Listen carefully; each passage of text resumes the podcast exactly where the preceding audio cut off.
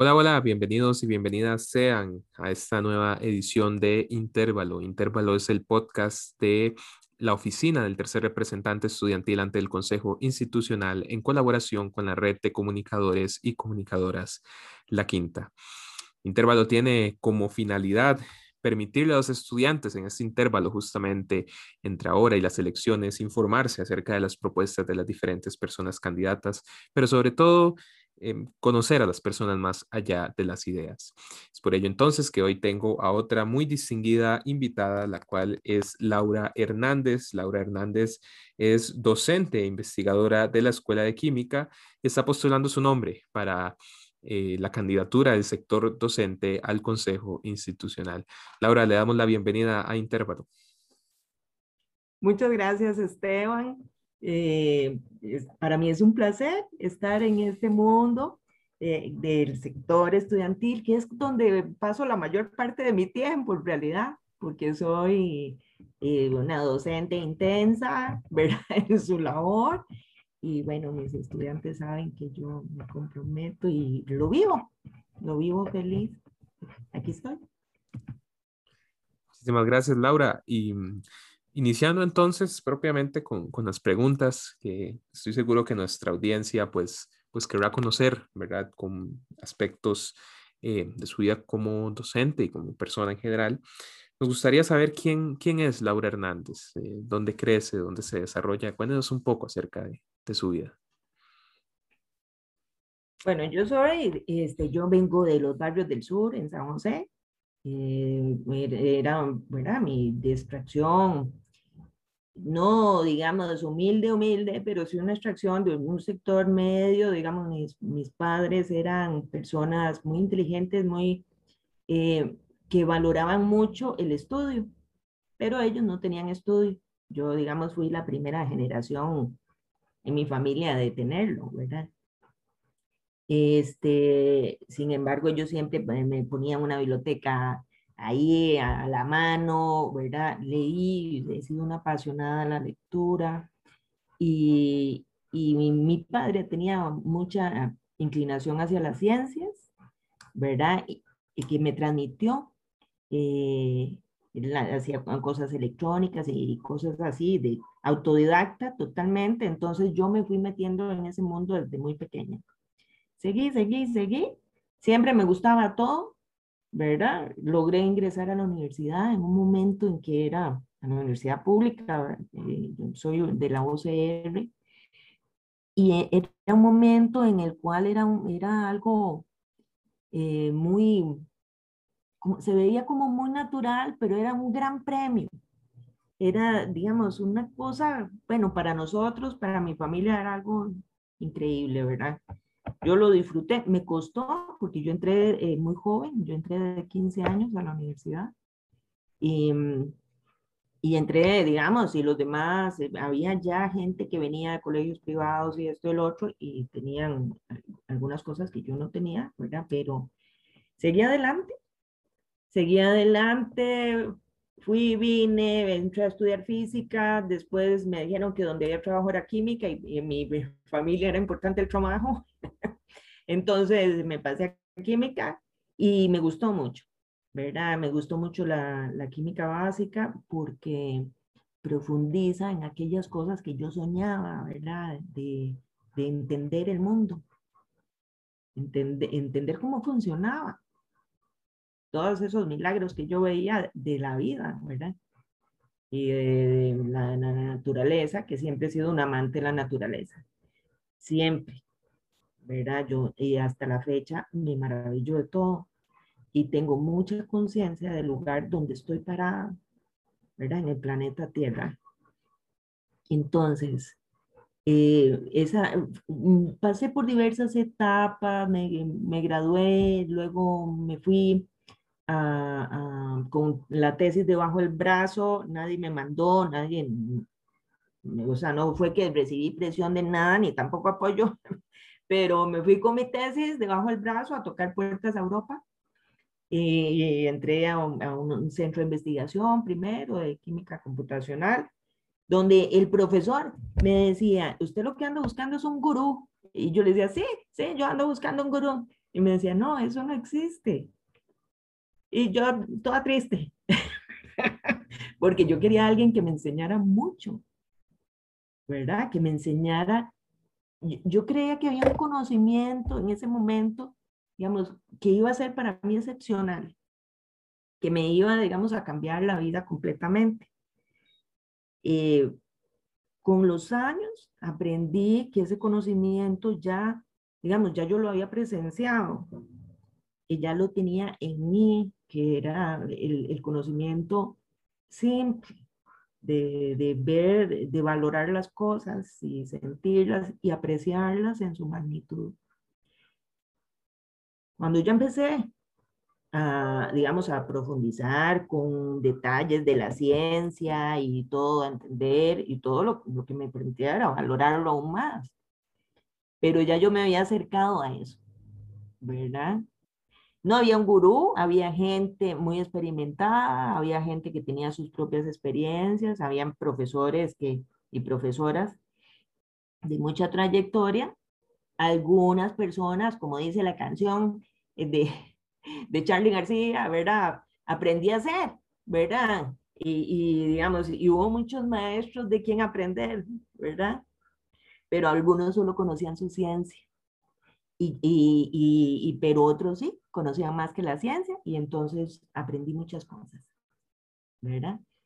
Eh, creo que hoy me toca a mí, eh, no creo, lo he venido haciendo desde, bueno, desde que me gradué en el, yo tengo 50 años, no soy joven, bueno, más de 50, imagínense, pero mantengo el espíritu em, y eh, eso, la capacidad de maravillar y la pasión. La pasión por... Esa soy yo. Mis estudiantes saben que, digamos, nos montamos en una clase y a veces me tienen que bajar porque yo voy como un globo para arriba, ¿verdad? Hablando no sé, del destilador en el laboratorio, ¿verdad? De la cosa más sencilla, ¿verdad? Pero es por eso, porque me gusta conocer, porque me gusta lo que he aprendido, esa soy yo. Laura, qué interesante sin duda el, todo ese recorrido, ¿verdad? Y, me llamó mucho la atención cómo lo conceptualiza usted, ¿verdad? O cómo lo engloba tal vez como pasión. Em, me llamó muchísimo la atención que usted dice que entró a, a la universidad con 15 años. ¿Eso, eso a, qué se, a qué se debió? Se debió a que yo era una niña este, muy, eh, muy adelantada y entonces empecé a los, digamos, a los cuatro años yo sabía leer y escribir y entonces, este, no, seguro, mi mamá y mis papás, ellos me metieron a la escuela y entonces me gradué antes. A, a, a los 13 años era algo, digamos, muy raro, porque yo a los 13 años ya yo había leído la historia del pensamiento eh, socialista, había leído, ¿verdad?, mecánica cuántica, había leído muchas cosas. No era una niña genio, era una niña interesada, que esa es una gran, también un gran descubrimiento. El interés vale más que tres cerebros, ¿verdad? O sea, es descubrir esa que hay muchas cosas que de la vida interesantes. Y yo lo veía en los libros y todo eso. Entonces, bueno, claro, a los 15 años ya había terminado. ¿Verdad? Yo seguí, seguí, nunca perdí nada ni nada porque me interesaba. y después entonces ya entré, pero sí, había, hubo, hay una desventaja porque yo estaba muy chiquita con respecto a mis compañeros. Entonces yo no era tan madura como los demás.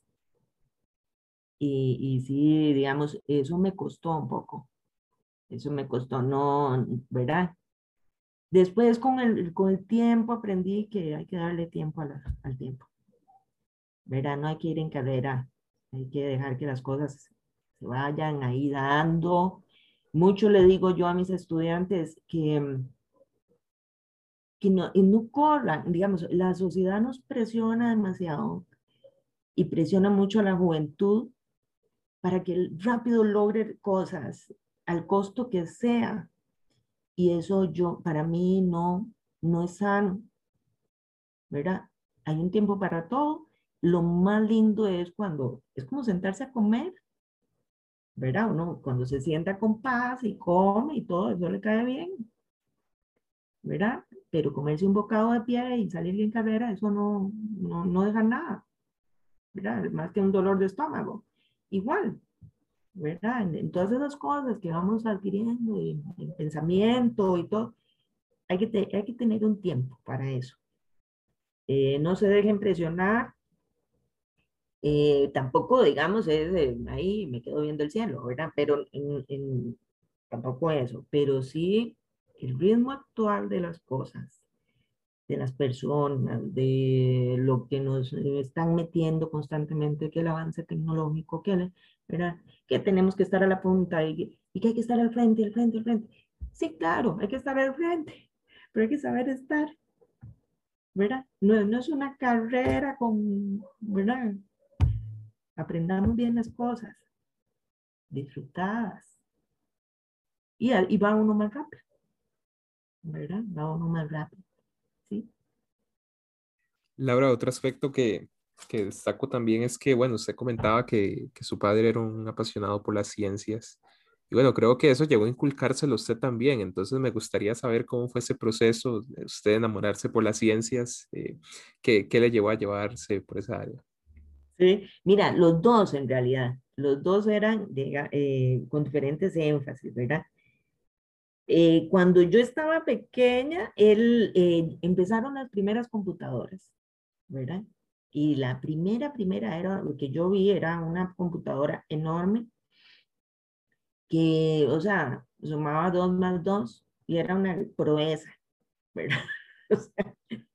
y mi padre, me acuerdo verlo haciendo en, papel cuadriculado la rutina, escribiendo la rutina para, ¿verdad? O sea, el, el, proceso para llegar a sumar dos más dos.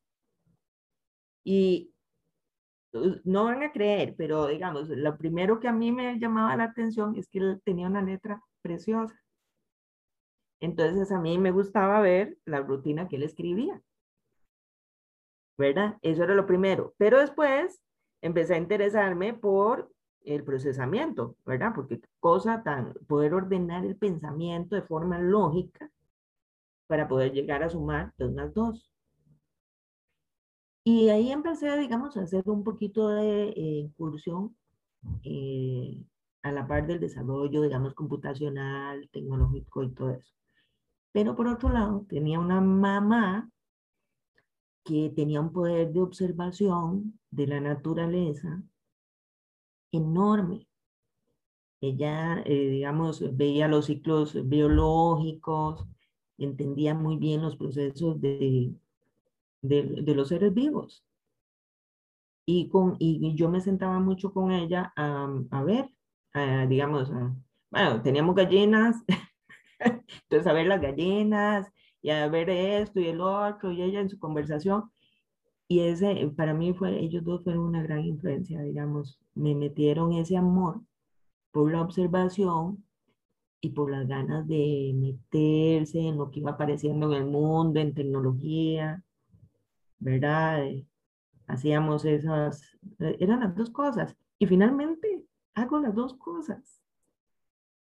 ¿verdad? Después de 30 años, soy lo que yo viví con mis padres, ¿verdad? Me dedico a cosas muy tecnológicas, pero con un alto sentido de la vida, de, de, ¿verdad? Un alto amor por eso. Como quiero proteger eso, eh, trabajo mucho con la gente. Porque pienso que la gente necesitamos educación y, necesitamos adquirir conciencia de, de, nuestro papel, ¿verdad? En, en, el mundo. ¿Verdad?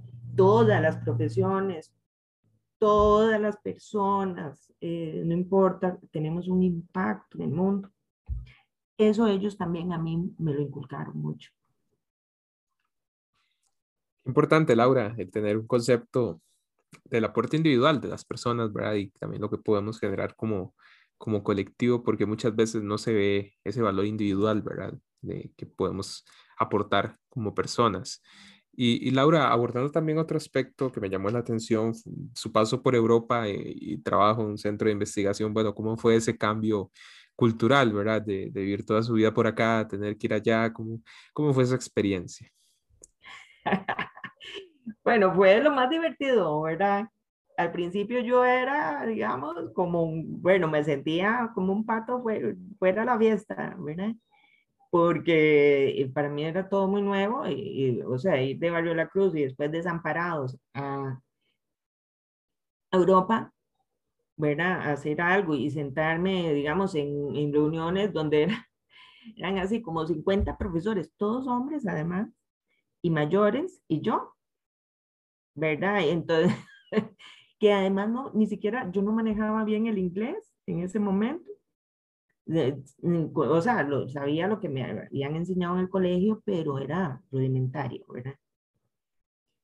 Este, entonces fue todo un reto y fue todo un reto cultural, fue todo un reto, digamos, en ese momento creían que Costa Rica era Puerto Rico y no se me olvida una vez que alguien me dijo, y usted aquí debe estar muy feliz porque aquí tenemos supermercados. Y yo decía, Claro, sí, yo creo que en Costa Rica tenemos supermercados, ¿verdad? O sea, eh, era, es muy difícil, ¿verdad? Era un choque cultural, tanto para e, ellos como para mí. Ahora ya todo está más globalizado y digamos, todo el mundo sabe que todo el mundo tiene un supermercado en la esquina, pero, eh, pero, en aquel momento, ¿verdad? Era, eh, eh, imagínense qué cosa tan terrible que el supermercado era, digamos, señal de desarrollo. Entonces, fue muy chocante al principio. Yo tenía amistades muy fuertes que me ayudaron allá a, a la adaptación cultural, pero también este, fue una oportunidad grandísima de conocer cómo se hacían las cosas, cómo se hacen las cosas con recursos eh, y cómo eh, la gente que está en la universidad, en las universidades y centros de investigación en Europa, es gente eh, con mucha vocación, mucha vocación para el trabajo. Y y aprendí a hacer cosas. Por ejemplo, ellos hacen muchos procesos mentales. Uno siempre anda con el cuadernito o la calculadora. Ellos sumaban en el aire. Y para mí eso, ¿verdad? ¿Qué quieres? ¿Verdad? Poniéndole. Pero me llegué a adaptar tanto que después me costó, porque yo duré muchos años allá. me fui de Alemania a Holanda y en Holanda hice toda una vida. Y, y, después sí me costó un poquito al principio cuando regresé porque eh, hay otras cosas buenas de allá, aparte de la ciencia, los recursos, la tecnología, la vocación. Eh, hay, hay amistades, hay lazos de amistad muy fuertes que se forman. Y, y eso yo lo valoro también. Sin duda una vida cargada de experiencias, doña Laura, y por supuesto el, tener ese choque cultural, ¿verdad? Que creo que, bueno, al fin y al cabo nos enriquece como personas cuando, cuando logramos pues adaptarnos también. Eh, y bueno, regresa usted entonces a, Costa Rica y, ¿qué pasa en ese momento? Cuando yo regresé, yo me fui a la Universidad Nacional y ahí, bueno, una de las experiencias más grandes de mi vida porque yo trabajaba en Opsicori. Llegué a trabajar a Opsicori con volcanes, en monitoreo eh, de actividad volcánica. O sea, yo andaba en el campo. Imagínense, para mí era lo máximo, porque era andar en la naturaleza, que es lo que amo, haciendo química, ¿verdad? Y contribuyendo con bases de datos y todo era un trabajo como interina este, en el laboratorio de geoquímica y ahí, ahí conocí eh, un gran maestro japonés que me llevó, eso, eso es una de mis más lindas experiencias.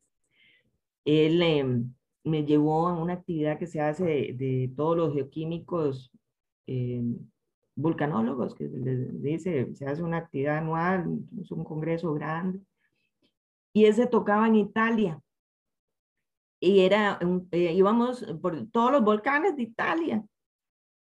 Entonces yo subí el Etna, eh, estuve en la isla Volcano, allá en el Vesubio, en todos esos volcanes anduve muestreando formarolas. Aquí en Costa Rica me, me, quedé perdida en el cráter del Poás, a solas. Fue una experiencia inolvidable, una experiencia, como digo yo, religiosa. Este, el Turrialba lo bajaba y subía 20 veces. Me, vi cuando empezó la actividad volcánica del Turrialba. Eh, esa fue una experiencia muy bonita, una experiencia vívida de campo.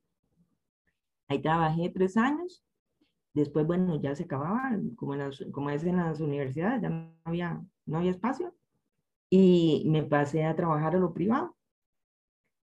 Aprendí lo que es el trabajo privado. Trabajaba con una, una distribuidora de instrumentos, dando servicio técnico también por algunos años en toda Centroamérica y el Caribe. Conocí toda la industria que ocupaba eh, instrumentación, toda la industria de producción en Centroamérica y, en el Caribe y estuve ahí. Fue muy interesante. Supe lo que es trabajar con metas económicas grandes, ¿verdad? Y, mm, y, a nivel gerencial, o sea, fue toda otra experiencia de mi vida, como, o sea, como otra reencarnación, ¿verdad? Y, mm, y, y aprendí eso, la forma, ¿verdad?, de, de hacer dinero de, que tienen las, las pequeñas, las medianas empresas. Estando ahí, y después me, me dediqué a hacer asesoramientos eh, personales a empresas, ¿verdad? Estando en esas, un día vi un anuncio en el periódico que decía, se solicita en el TEC una persona que tenga experiencia en instrumentación, en, en, química, que no sé qué, ¿verdad? Y yo lo leía. Yo había entrado, y ya les cuento esto así rapidito, había dejado el carro, eh, ¿verdad? Eh, en el taller lo había metido y yo estaba leyendo el periódico afuera con el muchacho que me estaba atendiendo. Y veo el anuncio y eran viernes 3 de la tarde. Digo yo, ay, esto solo le falta mi nombre. Y qué bonito el tecnológico, qué bonito, porque es lo que yo sé, ¿verdad? Eso es lo que yo puedo aportar, ese es mi lugar. Porque el solo hacer dinero a mí no me, no me emociona tanto, ¿verdad? Ni la sobrevivencia, digamos, así, per se, es como, digamos, ¿verdad? Pero eso sí, porque juntaba muchos intereses míos. Entonces, saqué el carro con las llantas en la mano, ¿verdad? Y me fui en carrera porque era el cierre ese mismo día del concurso. Llegué con los papeles así en, haciendo maromas con los papeles. Llegué, pum, puse los papeles y bueno, creo que quedé viendo la cédula, digamos. Y eh, ya, entonces entré en el concurso, después me entrevistaron y todo, y eh, mi única, me entrevistaron, yo lo único que dije, bueno, yo no voy a venir vestida formal y además necesito, yo hago deporte, yo, a mí me gusta el ejercicio y entonces, este, yo necesito tiempo para el deporte. y todo el mundo así como, que son esos pedimentos? ¿verdad? Y yo, bueno, entonces eso hice. Y, bueno, me dieron el trabajo y entré ahí. Y después ha sido un proceso de aprendizaje de 10 años, una década en el TEC, donde he aprendido muchísimo. Digamos, yo no soy la que era al inicio. ¿verdad? De todo. El TEC a mí me, me, me ha enseñado mucho y yo he transformado muchas cosas, no a nivel personal, interno, soy la misma persona, ¿verdad? Con mis ideales, mis principios, mis todo, pero encontré otros caminos para hacer las cosas que yo quería. ¿verdad? Lidiar con, con personas, con equipos de trabajo, con una institución grande por tanto tiempo, eh, con una institución consolidada en, algunas prácticas, con, con una imagen, eh, con, con, un tipo de estudiante, ¿verdad? Que a mí me... Yo había sido profesora de colegios científicos y, y me encontré con eso. Me encontré también con, con, con todo, con cosas buenas y con problemas a resolver. Pero después de 10 años estoy aquí y lo siento mío. Por eso es que estoy aquí en esta posición. Y claro, por supuesto, sabemos que toda esa experiencia y también añadiendo esa pasión por la docencia ha contribuido significativamente a nuestra institución. Muchísimas gracias, doña Laura. Lamentablemente ya el tiempo nos, nos está ganando, entonces me gustaría hacer una última pregunta o hacerle una última pregunta de cierre que es que le regale a nuestra audiencia un consejo, un consejo que usted considere especialmente valioso o, que quiera compartir.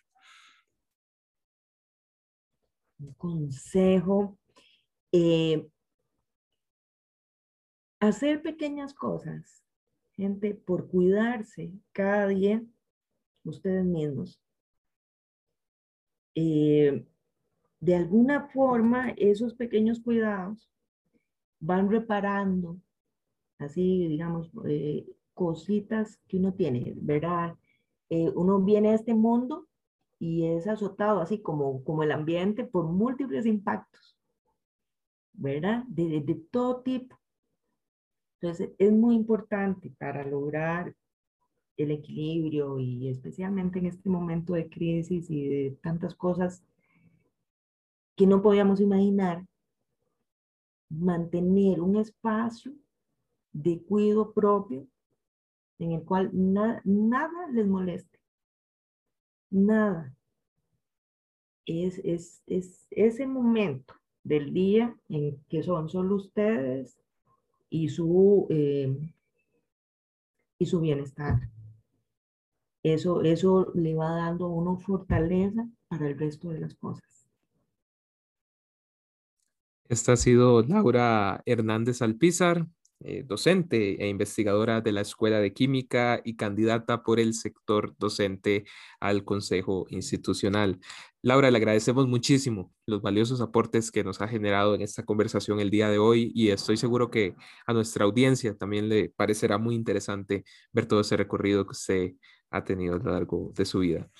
Nos despedimos entonces, no sin antes recordarles que el próximo 27 de mayo se realizará la elección de tres representantes docentes y una representante administrativa ante el Consejo Institucional. Por lo cual les invitamos de la forma más atenta a informarse en este proceso y a votar por aquellas personas que consideren más adecuadas para llevar el TEC por el sendero del éxito. Eh, de parte de eh, intervalo y también desde la oficina del tercer representante estudiantil ante el Consejo Institucional y la red de comunicadores y comunicadoras La Quinta, les deseamos una muy buena noche. Muchas gracias por su sintonía.